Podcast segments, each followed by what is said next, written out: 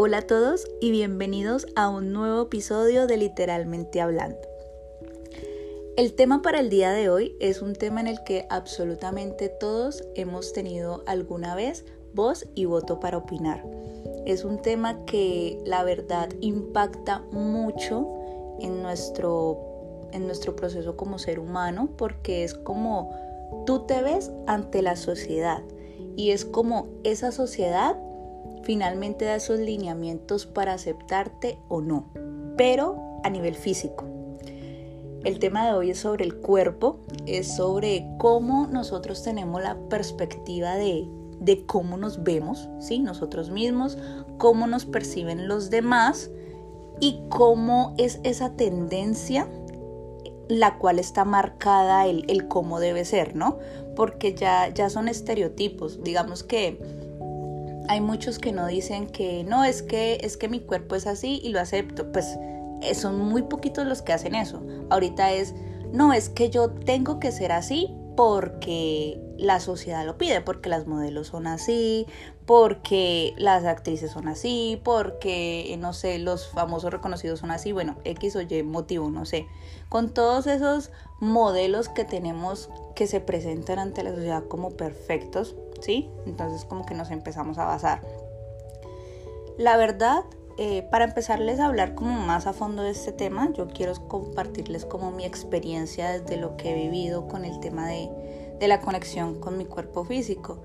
Y es el tema de que, bueno, de por sí, nosotras las mujeres a veces creo que tenemos una presión social un poco más fuerte. No estoy diciendo que los hombres no la tengan, de hecho ellos también la tienen, pero a veces se hace un poco más fuerte esa tendencia en las mujeres. O sea, es como si nos exigieran más el cómo debemos lucir, ¿sí? el, cómo debe ser el cuerpo de una mujer según en la ubicación donde esté. Entonces, ejemplo, que una latina debe tener las caderas pronunciadas, la cola pronunciada, debe tener la cintura, mm, o por lo menos en en Europa, que las mujeres son súper altas, que son de tez muy blanca, bueno, así, infinidad de cosas. Según la cultura y según la sociedad en la que estés, van mostrando como los modelos de los cuerpos perfectos, entre comillas, por decirlo de esa manera. Entonces, eh, desde mi experiencia, la verdad, como mujer, obviamente he caído en, en, este círculo vicioso, sí, obviamente mm, desde que estaba muy chiquita a veces me, dejaba llevar como por, por muchos comentarios de, las personas que, que tenían en su cabeza de que así debe ser como el cuerpo de una mujer. Y mira que yo hablo desde que estoy muy chiquita porque la presión se empieza a sentir no solamente cuando ya estás grande y tienes un nivel de conciencia como un poco más, más centrado, no, se empieza a vivir desde, desde pequeñitos. O sea, yo me acuerdo que bueno, yo siempre he sido de contextura delgada, o sea, yo creo que para mí una de las cosas más difíciles, se los confieso, es, subir de peso. Digamos que mi metabolismo es súper rápido y pues la verdad siempre me mantengo en, un rango de peso y es delgado. O sea, digamos que yo, o sea, para subir de peso es, como algo muy extremo, pero igual tampoco es que esté fuera de los niveles en los que necesito estar del peso ideal. Sin embargo, eh, como siempre he sido tan delgada eh, y mi familia, de verdad, toda mi familia ha sido como de contextura gruesita. Puede que no haya personas a veces gordas, pero sí eh, tienden a ser un poquito más gruesitos. Entonces, claro, al nacer una persona, al ser una persona dentro de tu círculo que, que como que no empata con, con ese esquema físico, empiezan a haber varios comentarios, ¿no? Que, ay, Paula, Paula no está comiendo, o Paula, o Paula, ¿qué, ¿qué, es lo que pasa? O sea, como que no tiene muchas vitaminas, o, o hay que purgarla. Bueno, un poco de cosas empezaron a sonar, y eso empezó desde, o sea, antes de empezar afuera, digamos que nosotros empezamos a sentirlo desde, desde adentro, desde nuestra primera sociedad, desde nuestra primera manada, por decirlo de esta manera, y que son las personas cercanas que tenemos. Entonces empezamos con nuestras familias, con amigos, con los más cercanos, hasta que eso se va como, como expandiendo. Entonces, bueno, yo cuando estaba pequeña, pues estos comentarios siempre estuvieron, pero pues yo nunca como que, o sea, sí los escuchaba, pero pues yo decía, bueno, pues igual deben tener razón en el momento y, tal vez de pronto yo en algún momento ya, ya empiece a, engordar un poco más. Mi mamá siempre ha sido de las que, bueno, de esas mamis que, que demuestran el amor a través de la comida. Entonces sé que a muchas también les pasa. Entonces ella, entre más amor me quería demostrar, más, cocina, más me cocinaba más me, hacía de comer y me hacía unas cosas deliciosas que en serio yo les digo que una de las cosas que yo amo de mi mamá es, ese amor que le pone en la comida, de verdad. Bueno, entonces eh, mi mamá claro, mi mamá también se dejaba llevar por esos comentarios y ella me quería alimentar mucho más, porque obviamente ella decía, no, mi hija está bien, pero pues sí, es verdad, o sea, porque ella es como, como, o sea, está como flaquita, entonces, claro, ella me empezaba a meter comida, que coma, que coma, que coma, y pues yo en medio de, de mi inocencia, ignorancia también, pues en esa edad estaba muy pequeñita, mmm, aceptaba como que esto, ¿no? Como que yo decía, no, sí, tengo, tengo que comer de más porque pues para poder encajar, o sea, uno instintivamente yo creo que empieza como a aceptar ciertas conductas para que la manada, por decirlo de esa manera, te pueda aceptar, para que no seas como el, el punto negro en la hoja blanca. Entonces, claro, yo empezaba como a recibir todo ese tipo de comida y llegó un momento en que yo ya no podía, o sea, en que yo ya no podía porque en serio estaba muy llena o no me daba, pero yo veía que, que mis, mis otras, o sea, las personas que estaban a mi alrededor, pues sí podían y yo no podía, entonces, claro, ¿qué pasaba? Pues Paula empezaba a dejar o Paula se vomitaba o bueno, pasaba de todo. Y yo ya le empezaba como a coger fastidio a la comida.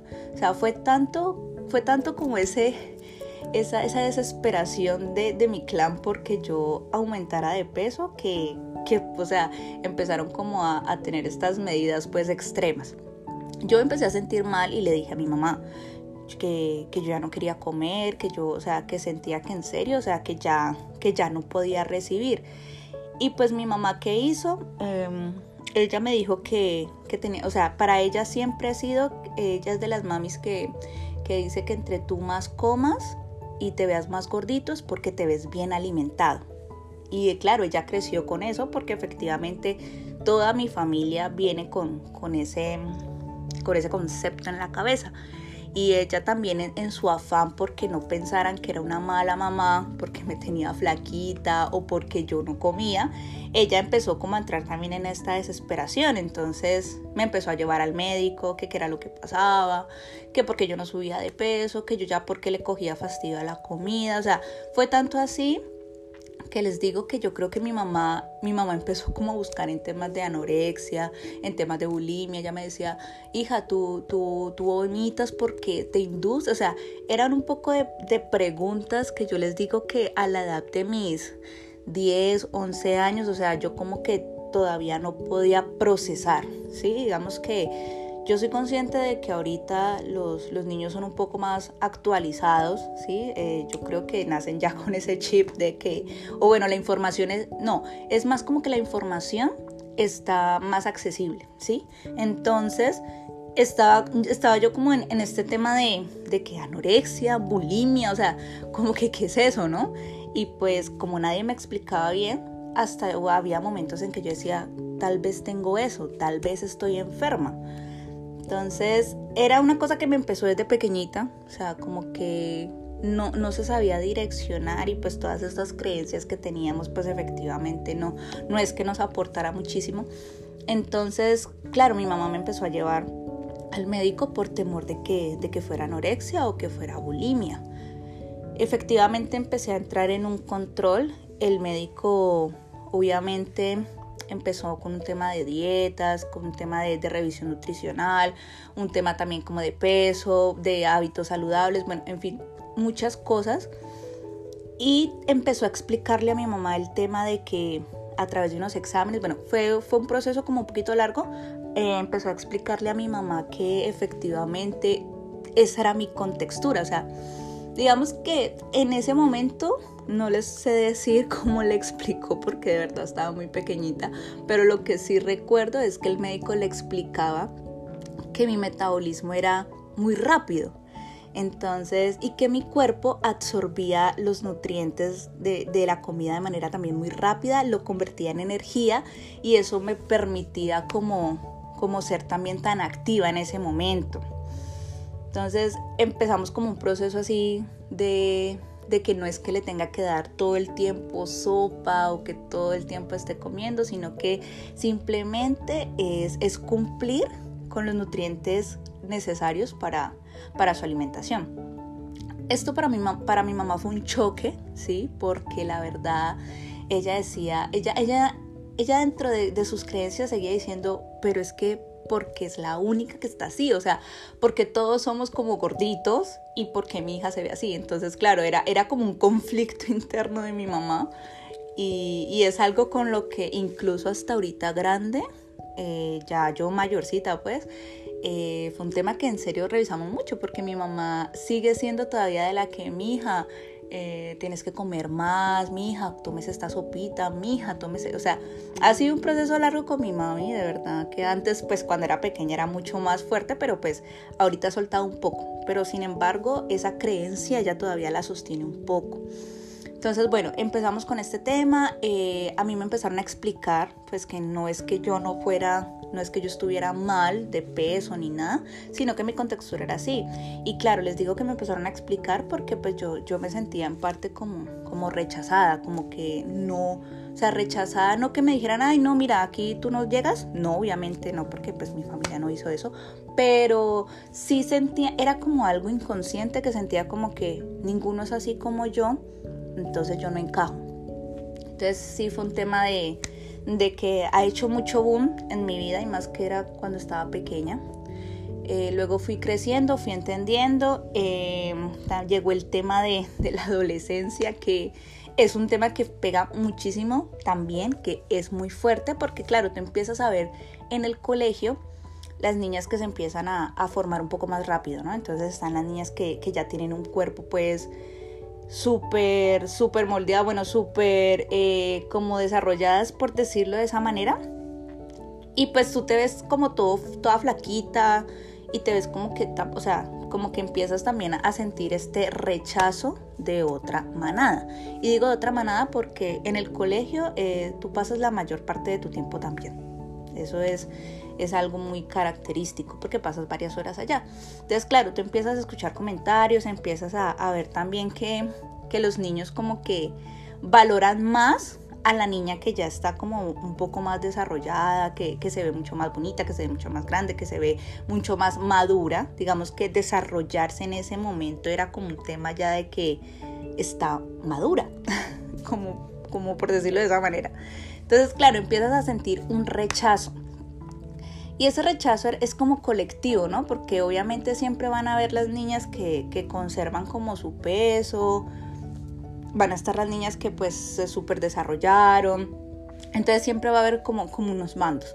Entonces crecer con todas estas cosas en la cabeza, digamos que es, es, algo que, que, es muy fuerte, o sea, y yo digo que es muy fuerte porque ahorita ya de grande uno, diga, eh, uno como que lo puede trabajar, ¿sí?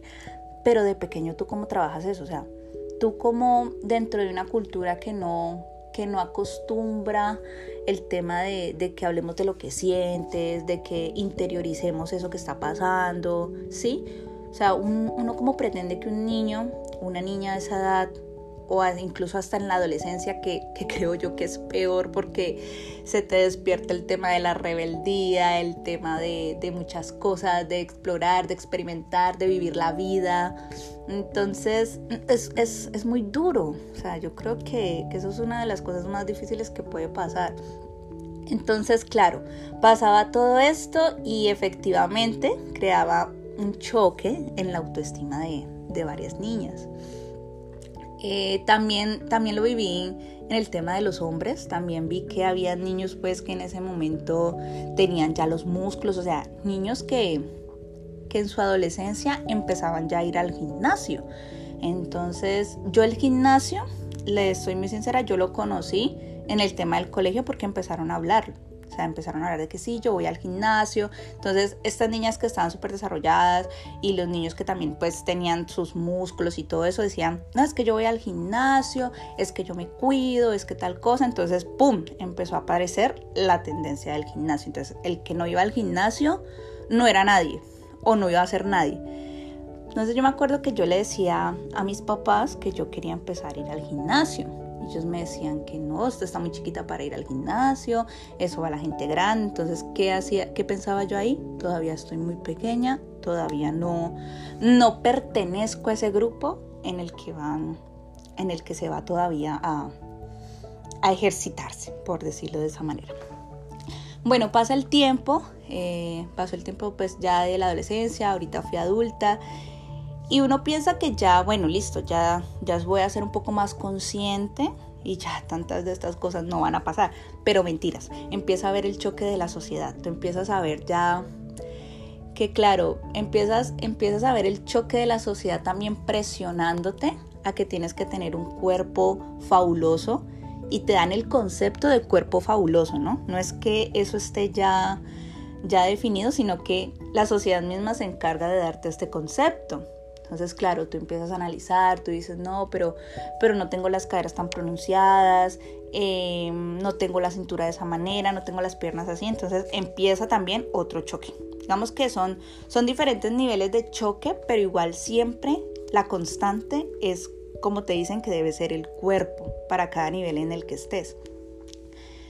Yo empecé, me acuerdo que ya, ya, ya grande, pues, eh, yo era una persona que odiaba el ejercicio. O sea, para mí el ejercicio era una cosa que, mejor dicho, no me hables de eso porque no la voy a dar. O sea, de verdad que, que no. Y porque siempre veía que el ejercicio era para estilizar el cuerpo. O sea, nunca lo vi, en ese tiempo nunca lo había visto como que no es una manera de cuidarme, o sea, no solamente físicamente, sino que a nivel de muchos de muchas otras cosas, no, o sea, siempre lo vi como que ah, el gimnasio es para sacar cola, es para sacar piernas, para marcar abdomen, siempre lo vi así. Entonces, la verdad tenía mucha pereza porque yo veía que eso era un sufrimiento y que era como una dedicación y pues yo efectivamente en ese momento en la universidad, en el trabajo, dentro de mis cosas, pues no me quedaba tiempo y yo decía, "Ay, no, eso para qué?" O sea, de verdad que no no. Pero igual seguía teniendo como este tema también en la autoestima, porque yo decía, Ay, pues sí, no, no, no estoy en esa onda fit, pero pues eh, igual sigo viendo que prefieren a las mujeres que con estas características físicas y eso también me pegaba en el autoestima. Cuando, cuando hablaba de este tema con, con, amigas, compañeras, bueno, de todo, me daba cuenta que no era algo solamente mío, sino que siempre ha estado en la sociedad. Entonces, claro, tú te juntas con tus, con tus compañeras, con tus amigas y empiezan a hablar de temas del cuerpo y si ustedes ponen cuidado, van a ver de que todos empiezan a decir, o al menos, al menos el 50 o el 80% del grupito con el que estés va a empezar a decir, no es que yo me siento gorda, no es que a mí no me gustan mis piernas, no es que a mí no me gusta mi abdomen, es que yo quisiera bajar, es que yo quisiera marcar, es que, o sea, todo lo negativo empieza a relucir. Y claro, como uno está ahí en ese grupo, pues uno también saca a relucir su, lo que el defecto, ¿no? Entre comillas. Entonces es como una guerra entre quién tiene más por, por mejorar, ¿sí? Como que no, a mí me pasa, no, a mí también, no, o sea, es una cosa impresionante que uno en ese momento no ve, uno dice, ay, bueno, por lo menos no soy la única, y uno ve ese, esa comunicación como una, como empatía, ¿no? Como que, ay, no soy la única, estoy acompañada. Pero no, o sea, esa conversación creo que, que, es lo más invasivo que uno puede hacer porque antes de, de ayudar a, a, las, a las mujeres, antes de ayudarnos, antes de fortalecer nuestra autoestima entre nosotras, nos damos más duro, o sea, nos damos más duro, no de pronto a veces no tirándole a la otra, pero sí tirándonos a, nosotros mismos. Entonces como que no, eso tampoco es que ayudara, ¿no? Eh, esa, esa, tendencia entonces siempre ha estado súper fuerte, como les decía, yo siempre he sido de, contextura delgada, entonces sí era algo que, que por momentos me acompañaba en la sombra, lo que sea, pero siempre estaba ahí como el, hey, tienes que engordar, hey, tienes que subir, hey, tienes que tal cosa. Entonces como que ciertos factores de la vida no ayudaban, o sea, como que todos nos dábamos entre todos, como que en serio nos dábamos palo, como que mira, es que esta vieja es así. Aparte todo lo que existe el tema de también de que uno ve en la televisión, ¿no? O en la sociedad.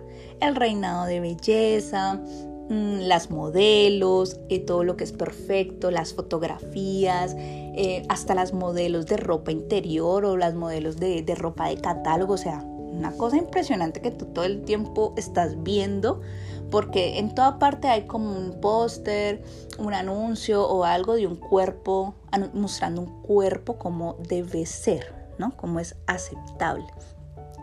Y pues culturalmente también, como lo decía inicialmente. Entonces, claro, es, un, conflicto ahí de, ideas que no nos permiten amenizarnos con nuestro cuerpo. Yo, como les dije anteriormente, a mí no me gustaba el ejercicio, de, verdad que me parecía una cosa horrible, tediosa, que, salía mal. O sea, mm, algunas veces intenté hacerlo eh, y salía mal. O sea, yo decía, no, o sea, de verdad, yo no quiero esto para mi vida. Y pues lo desechaba, como que desechaba esa opción. Hace, hace dos años ya, mm, bueno, ya conectando, creo que esto conecta de manera perfecta con, el tema. Hace dos años yo, yo tuve una, una, ruptura, tuve una, una, ruptura con una persona, esta persona pues obviamente quedé destrozada, quedé súper mal, quedé súper triste. Y pues como siempre nos han vendido de que el gimnasio es una, hace parte de las tusas, incluso lo, lo comenté en el episodio pasado de intentos fallidos para superar una tusa.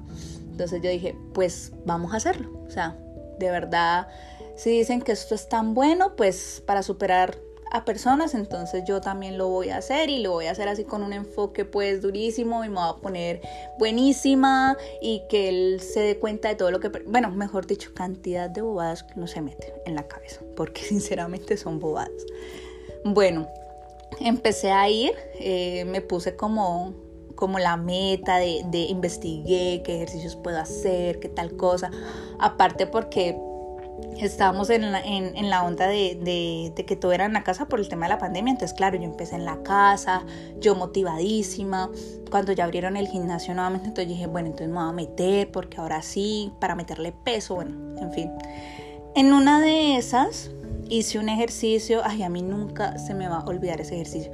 Ese ejercicio lo hice porque justo ese día yo, yo vi una, una publicación de de este personaje, ¿sí? Una publicación que a mí me hirió el ego. Entonces yo dije, ¿qué? No, esto no, esto no puede ser.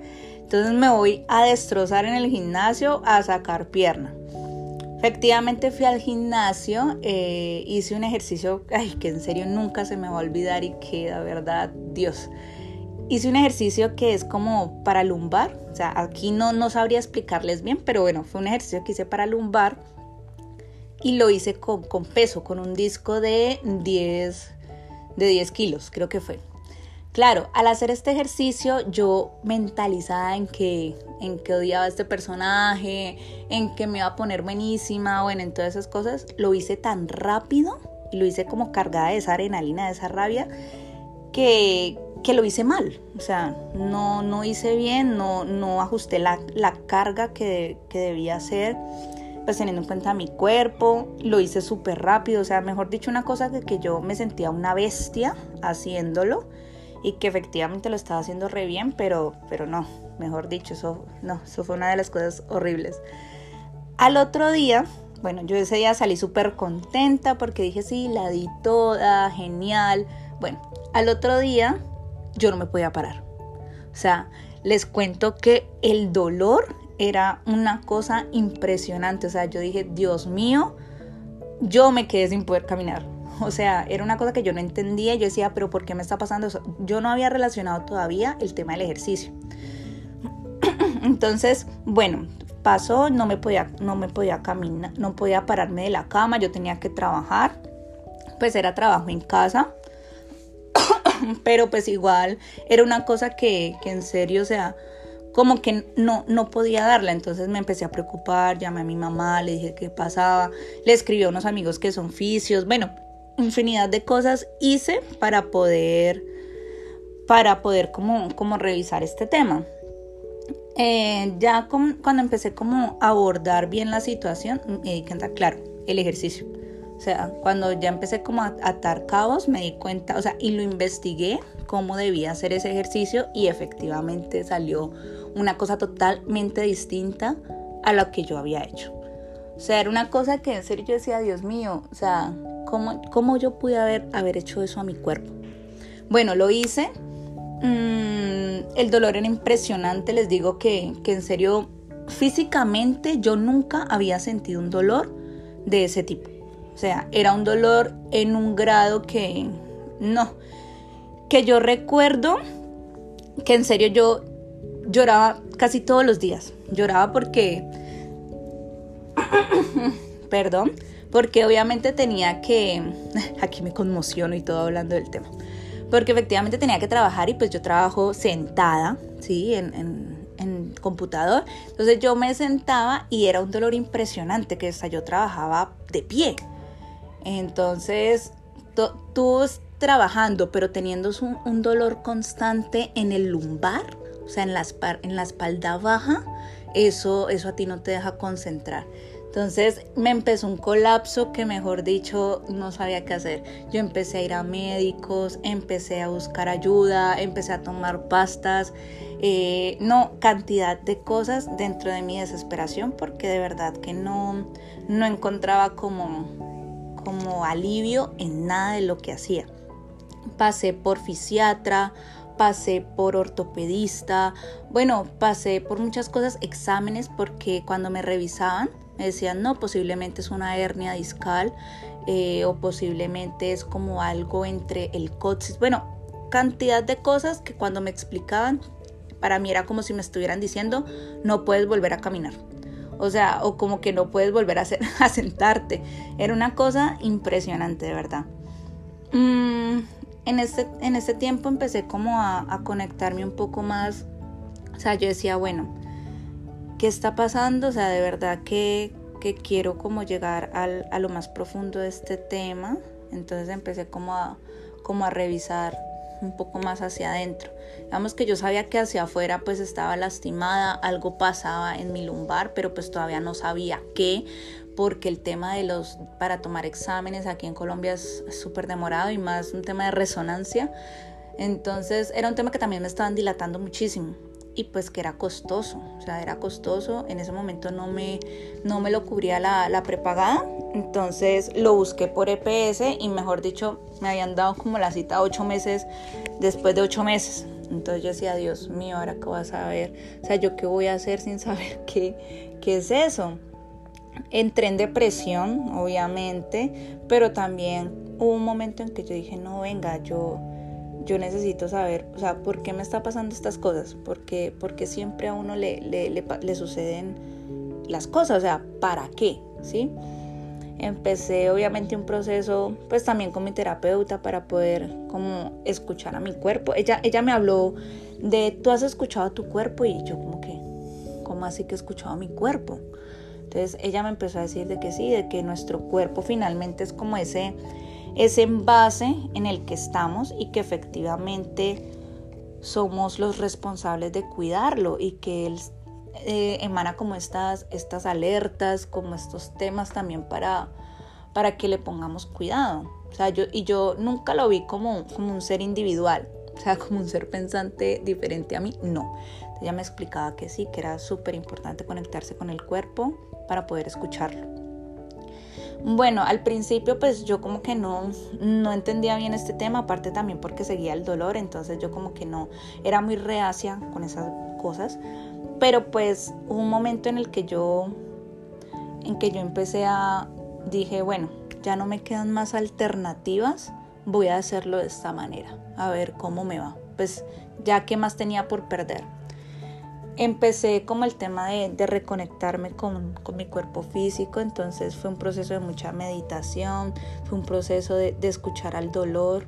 Aquí puede ser que suene como algo extraño, pero, pero sí es un tema de escuchar al dolor, de ver dónde te duele, de relacionarlo con, con, con todo lo que te está pasando también en el momento, porque además de, digamos que yo, yo obvié muchas cosas de, de lo que pasaba a mi, alrededor por, por fijarme solamente en el dolor, pero a mi alrededor estaban pasando muchas cosas que, que también hacían como, como ese match con ese dolor para incomodarme, para decirlo de esa manera.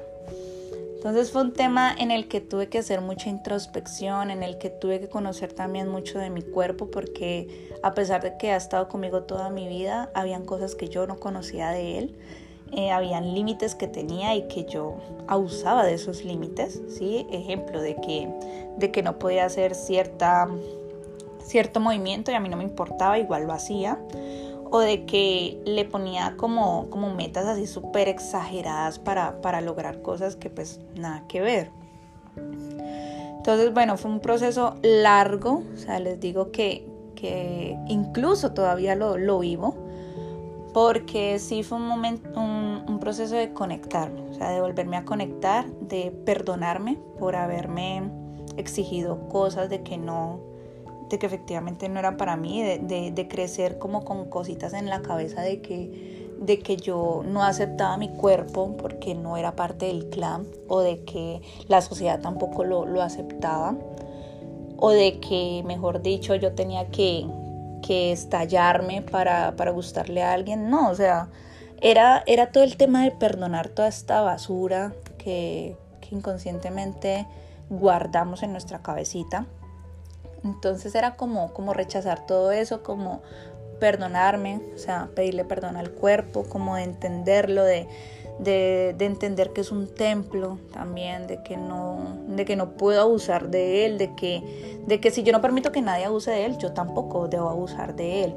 Entonces sí fue algo, un proceso que de verdad que yo les recomiendo de que es muy importante hacerlo en la vida y es el tema de conectarse con, con, el cuerpo, así como nosotros conectamos con nuestro espíritu, con nuestra mente, con nuestra alma, es importante que nosotros podamos conectar con nuestro cuerpo y perdonarnos por, por toda esa basura que, que, en su momento nos dejamos consumir, por eso. Em, bueno, pasó el tiempo, efectivamente yo, yo yo pude conseguir la plata para hacerme antes el examen de la resonancia, lo hice, yo tenía muchísimo miedo, o sea, les juro que yo, yo decía, Dios mío, ahí va a salir lo que tengo, va a salir una hernia, va a salir, no sé, o sea, algo que yo me decía, voy a caer imposibilitada. Salieron los exámenes, yo toda nerviosa, fui al, al ortopedista, porque en ese momento estaba tratando un ortopedista, y él me dijo, Paula, no sale nada. Y yo como que, ¿qué? O sea, ¿cómo así que no sale nada? O sea, no entiendo. Entonces él me decía, sí, Paula, o sea, pues te voy a hacer como una... Ay, no me acuerdo ese procedimiento. En ese momento no recuerdo cómo se llama, pero él me aplicó unas inyecciones en el lumbar. Eh, bueno, me dijo, te voy a hacer esto, pero pues efectivamente yo no te veo nada, o sea, no tienes nada. Y yo decía, pero es que es imposible que yo no tenga nada porque es que a mí me duele, o sea, a mí me duele y, puede ser que haya podido controlar el dolor a través de meditaciones o cosas así, pero a mí me sigue doliendo y pues uno tener una constante allí pues no, no es como tan bueno. Eh, entonces yo salí, de esa cita yo me acuerdo que yo salí súper desconcertada, triste, también yo decía, pero si no, si no sale nada en, en, el examen, pues en la resonancia que se ve todo, entonces, ¿qué es lo que es? Eh, también entró en otro shock porque yo decía, no, esto no puede ser psicológico, esto no puede, o sea, muchas cosas, ¿no? entonces, fue algo que empecé a pedir mucha ayuda. Eh, yo creo mucho en, en Dios y en los ángeles. Entonces yo empecé a decirles que por favor me ayudaran a encontrar la manera de yo saber qué era lo que tenía o por lo menos cómo poder cómo poder llevar ese tema, porque yo estaba más perdida que embolatada, o sea, yo ya había gastado un mundo de plata en un poco de cosas, en ortopedistas, pues, eh, porque no, no lo hice por EPS, porque si me ponía a esperar por EPS me atendían en ocho años, entonces yo decía, pero, o sea, ¿qué es lo que tengo que hacer? ¿Qué es lo que debo aprender? ¿Para qué me llegó esto? O sea, que por favor me ayudaran, porque de verdad que no, no, no podía. Eh, bueno, pasó, pasó el tiempo y efectivamente yo, yo fue, fue como haberme rendido, como que yo dije, ay, no, que si esto tiene algo para, aprender, eh, para enseñarme, lo recibo con amor y, quiero como entrar en el proceso. Sí, quiero entrar en el proceso de, entenderlo. Ya no quiero luchar contra esto, ya no quiero simplemente curar el dolor a nivel físico, sino que de verdad quiero entender el propósito de esto que me acaba de pasar, porque todo tiene un propósito. Entonces, bueno, eh, yo empecé a hacer el proceso otra vez con la EPS porque con medicina prepagada me salía muy costoso por el tema de, que todo eso parte y pues efectivamente pues ahí yo no estaba viendo como, como resultado, ¿sí? Entonces yo dije, no, pues voy a hacer eso por EPS, pues ya esperé lo más, voy a esperar lo menos. Les juro que yo empecé a hacer este proceso y me salió una cita con un fisiatra de una, o sea, como a la semana siguiente yo decía como que, ¿what? O sea, ¿en serio? ¿Esto está pasando? Y, y, yo sorprendida y aterrada porque me habían dado la, cita con un especialista en, en pues para ocho días. Yo soy muy rápido, pero bueno, lo acepto, gracias. Bueno, eh, fui al fisiatra cuando yo empecé a investigar el fisiatra. Yo, o sea, niños, en serio que en Google uno encuentra mucha cosa que de verdad no. Encontré que el fisiatra era, era como que ese, ese especialista que ya mira como las lesiones de por vida. Entonces yo decía, ¿cómo así? O sea, o sea, eso fue lo que más me quedó. De todo lo que decía que era un fisiatra, a mí lo que más me quedó era que trataba como lesiones de por vida. Y yo decía, ay Dios, no puede ser que esto lo voy a tener de por vida. Entonces, otro choque emocional. Cuando fui y le llevé todos los, los exámenes, todo lo que he pasado, porque ya, ya había pasado como un año y pedazo. Entonces él me revisó y me dijo, pues sí, efectivamente no te sale nada en los exámenes, nada malo, todo está bien pero tienes el músculo inflamado, el del lumbar. Y yo, como así? Me dijo, sí, lo que pasa es que cuando, bueno, me empezó a explicar, ¿no? Me decía, lo que pasa es que cuando uno hace mal un ejercicio, cuando uno hace una carga excesiva, cuando uno se pasa, bueno, lo que sea, a veces hay unos músculos que se inflaman y, esta inflamación es la que produce dolor. Y efectivamente al ser el músculo de la espalda, que la espalda todo el tiempo está en funcionamiento, pues es, es duro y de tiempo recuperarla. O sea, porque hasta él me explicaba que hasta durmiendo la, la espalda está trabajando, o sea, que nunca en ningún momento deja de para o se relaja. Entonces que por eso era que tan constante el dolor y, y que tantas cosas. Y yo le decía, pero en serio solo el músculo? Y me dijo, sí, solamente la inflamación del músculo y para esto hay que trabajar. No te voy a mandar ni siquiera droga, nada, nada de pastas, sino y inyecciones, sino puro ejercicio para fortalecer el músculo y que la inflamación te pueda bajar. Y yo estaba como que, ¿qué? O sea, todo lo que pasé para, para esto. ¿Por qué no vine antes donde un fisiatra? Entonces, claro, como yo primero fui a un ortopedista, que obviamente la especialización pues es súper diferente, pues me metían muchas cosas en la cabeza que yo pues finalmente en medio de mi ignorancia tampoco sabía. Entonces, bueno, me mandó terapias, eh, empecé pues a hacer las terapias. Mira, les juro que todo fue tan rápido en la EPS, o sea, digamos que yo, yo cuando decidí soltar ya el tema, como que bueno, voy a aceptar con amor este aprendizaje, ya que sea lo que va a ser. Entonces lo acepté y, bueno, empecé, empecé las terapias, todo súper rápido. En el centro de terapias conocí, conocí un muchacho, un fisio, que me recomendó un lugar. Me dijo, mira, eh, aquí tratan también lesiones de deportistas, o sea, todo es súper acompañado por si realmente quieres seguir las terapias, porque a mí ya se me iban a acabar. Y yo ya había hecho terapias aparte, ¿sí? pero el lugar donde había ido era súper, o sea, me trataban como si yo de verdad fuera una persona súper limitada que no pudiera hacer nada. Entonces, pues yo decía, no, pues esos ejercicios nada que ver. Pero este fisio me hacía hacer unos ejercicios que eran súper fuertes y que efectivamente yo salía como toda cansada, toda como si hubiese entrenado. Él me recomendó ese lugar, que era un lugar donde él también trabajaba. Yo empecé a ir, porque obviamente yo empecé a ver mejoría y yo dije, ay no, yo esto quiero seguir haciéndolo. Yo sé que para mí va a ser un sacrificio enorme porque a mí no me gusta hacer ejercicio, pero, pero por mí, por mi cuerpo y porque sé que es lo mejor para él, lo voy a hacer.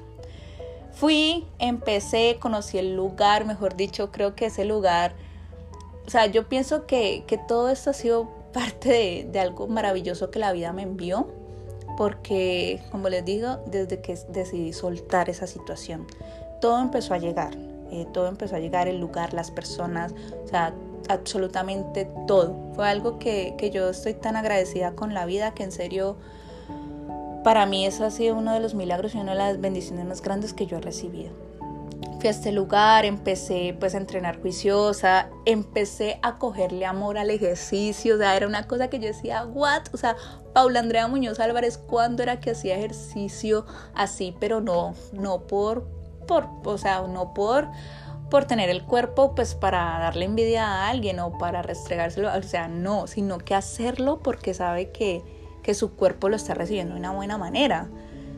Entonces, claro, yo estaba súper motivada, estaba súper feliz, me enseñaron muchas técnicas porque efectivamente uno, uno llega pues así como también modo bestia, como que voy a hacer esto. No, escuche a su cuerpo. Algo de las cosas que siempre me quedó de ese lugar es que escuche a su cuerpo y que efectivamente también me lo dijo mi terapeuta. Y es que estar muy atentos a cuando él te habla, porque él habla a través de sensaciones. Entonces fue una conexión que yo les digo que, que para mí ha sido un regalo, conectarme con mi cuerpo, perdonarme por exigirle, eh, ser consciente de lo que es capaz y de lo que no y lo que es bueno para él. Eh, ya ha pasado, bueno, ya después de todo eso han pasado como dos años y, y unos cuatro meses. Me siento súper feliz, súper feliz porque esto fue un nuevo hábito que adquirí. Empecé ya a ir al gimnasio, ya no voy al lugar donde iba, pero pues sí me aprendí los ejercicios, o sea, voy a un gimnasio, escucho mucho mi cuerpo, lo cuido demasiado. Y ya créanme que, que no lo hago por simplemente cumplir con, lo, con el estereotipo de, de, del que dicen que una mujer debe estar. O no lo hago porque, ay, es que yo vengo aquí porque ya estoy entusada. No, de verdad que ese concepto para mi cuerpo yo lo cambié acepté de que, de que efectivamente soy de contextura delgada, de que no, de que no tengo por qué, por qué dañarme la cabeza pensando de que no encajo en un lugar, si yo encajo simplemente por el, por el simple hecho de ser yo, em, de aceptarme, de quererme, porque es que si yo no lo hago, pues nadie más lo va a hacer de que en serio mi cuerpo para mí es tan sagrado que, quiero cuidarlo al máximo y quiero darle lo mejor, así como, como, como tú cuando le quieres dar lo mejor a, a, algo que es tuyo, a alguien para ti, o sea, así mismo es mi cuerpo.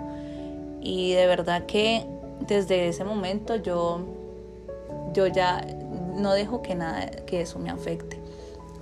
Entonces, lo que yo quiero decirte hoy con esta historia, que también hace rato la quería contar desde mi proceso, desde mi experiencia, es que muchas veces queremos complacer a los de afuera, ¿sí? A los de afuera para que nos acepten, para que nos vean lindos, lindas, para que digan, así ah, es que ya es, es, es de nuestro clan, o sea, para que seamos socialmente aceptables. Y no, o sea, es que nadie tiene que ser socialmente aceptable para nadie porque ¿quién dice que un cuerpo debe ser así? ¿O quién dice que, ese es el estereotipo de belleza que, que actualmente se maneja? O sea, cada uno es único e irrepetible y yo creo que el envase de tu ser, que es tu cuerpo, efectivamente más que demostrarle a alguien que cumple con un estereotipo, debe demostrar bienestar y es bienestar para ti. Eh, debes sentirte bien, o sea, como que este es mi envase y lo cuido porque es el que me da la movilidad, es el que me da la sostenibilidad aquí en este plano terrenal por muchos tiempos. Entonces, ¿cómo no lo voy a cuidar? Entonces, empezó, eh, se empieza a revisar también como un tema de hacia adentro más que hacia afuera. Para mí esto fue muy revelador y fue muy sanador. Hoy les confieso que, el dolor mejoró muchísimo. Eh, aún está, eh, la verdad creo que es algo que me va a acompañar por mucho tiempo porque efectivamente pues es, una lesión, es una lesión que pues que a mí desde el principio me dijeron que, va a ser muy difícil quitarla del todo porque la espalda todo el tiempo está funcionando.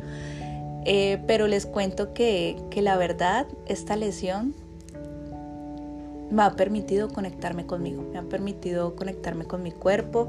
Ya obviamente no es dolorosa, o sea, ya ahorita a veces puede ser que, eh, por ejemplo, si, si no hago pausas activas en medio de mi trabajo o si no me ejercito, si no fortalezco, pues sí empieza como un chuzoncito como que, hola Paula, acuérdate que no me puedes olvidar, ¿sí?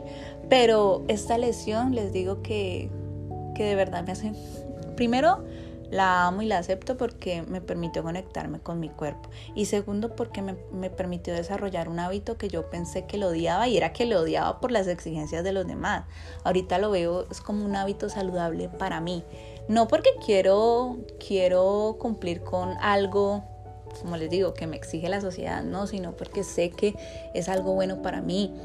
Eh, por medio del ejercicio, la verdad que se libera mucho el estrés, el tema de la ansiedad, es, algo que, que me permitió saber de lo capaz que soy, porque cuando tú conectas la mente y el cuerpo es, es impresionante. Entonces, mi invitación es a eso, a, a, que no te dejes llevar por lo que digan los demás sobre tu cuerpo, a que te aceptes, a que lo veas con amor, a que lo veas como un templo y que sepas que, que tu cuerpo es, es, una de las cosas más valiosas que tú puedes tener y que no es justo con él ni contigo de que por lo que digan afuera tú empieces a atentar contra él o a moldearlo en algo que no, que, que en lo que no es, porque muchas veces esas personas que hacen, que, que, se esfuerzan pues tanto para cumplir con, con algo, finalmente no, no, lo disfrutan, no disfrutan el proceso de, de ir a entrenar, no disfrutan el proceso de, de, conectarse. Y no precisamente tiene que ser entrenar, puede ser caminar, montar bicicleta, eh, no sé, hacer cuantas actividades quieras, pero el tema es que, que te aceptes que te reconozcas y que sepas que ese cuerpo es, es parte de ti y te va a acompañar todo el tiempo que tu alma decida estar aquí en el plano físico. Espero te haya gustado este episodio el día de hoy. Recuerda que el cuerpo también es parte de nosotros. Recuerda que toda esa basurita que recogemos desde que estamos pequeños podemos eh, eliminarla, ¿sí? Podemos ser más conscientes de nosotros mismos y que nada, que, que el amor, aparte de, de tú manifestarlo en otras personas, también lo puedas manifestar dentro de ti misma con, con, todas estas técnicas y con todo este conocimiento interior y también exterior. Nos vemos en el próximo episodio. Un abrazo.